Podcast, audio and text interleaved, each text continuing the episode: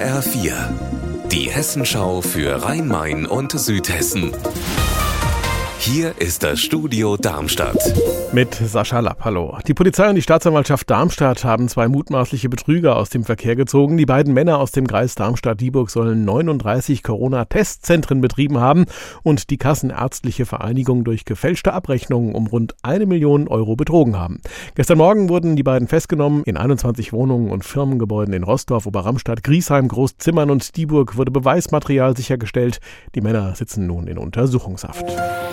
Ein besonders schwerer Fall von Tierquälerei hat sich bereits vor zehn Tagen in Fürth-Krumbach im Odenwald ereignet. Wie die Polizei erst heute mitteilt, hat ein Unbekannter auf ein Pferd geschossen und das Tier schwer verletzt. Stefanie Hofmann hat nachgefragt, was weiß man zu den Hintergründen? Da weiß man leider noch nichts, aber es ist der erste Vorfall dieser Art, den es in dem Dorf gegeben hat. Das Tier lebt zwar, aber die Verletzung könnte doch tragisch ausgehen, denn die Kugel steckt sehr tief und kann nur äußerst schwer durch eine OP entfernt werden. Schlimmstenfalls muss die Stute sogar eingeschläfert werden.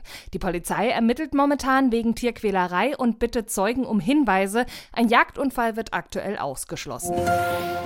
Zu wenig Personal, zu viel Arbeit, das Offenbacher Amtsgericht platzt aus allen Nähten und wer beispielsweise auf einen Erbschein oder ähnliches wartet, der braucht Geduld. Jetzt sollen die Probleme zügig gelöst werden. Das versprach Hessens Justizminister bei seinem gestrigen Antrittsbesuch. Wolfgang Hetfleisch war in Offenbach dabei und hat mit ihm gesprochen. Vor allem durch neue Beschäftigte, die sich jetzt zügig einarbeiten sollen. In diesem Herbst sind insgesamt elf neue Arbeitskräfte dazugekommen. Damit ist das Personal in Offenbach viel kräftiger aufgestockt worden als anderswo. Das hat der Minister gestern auch ausdrücklich betont. Er hat auch gesagt, dass die Mitarbeiterinnen und Mitarbeiter keine Schuld trifft, dass sie kompetent sind und dass sie tun, was sie können.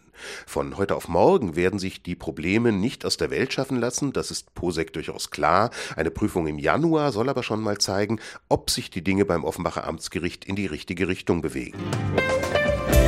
Unser Wetter in Rhein-Main und Südhessen. Ein typischer Novembertag. Es ist neblig, es ist trüb und gelegentlich regnet oder nieselt es. Das Ganze bei 6 Grad in Niederroden, 8 Grad sind es in Eppenhain. Ja, und auch heute Nacht wird sich an der Wetterlage insgesamt nicht viel ändern.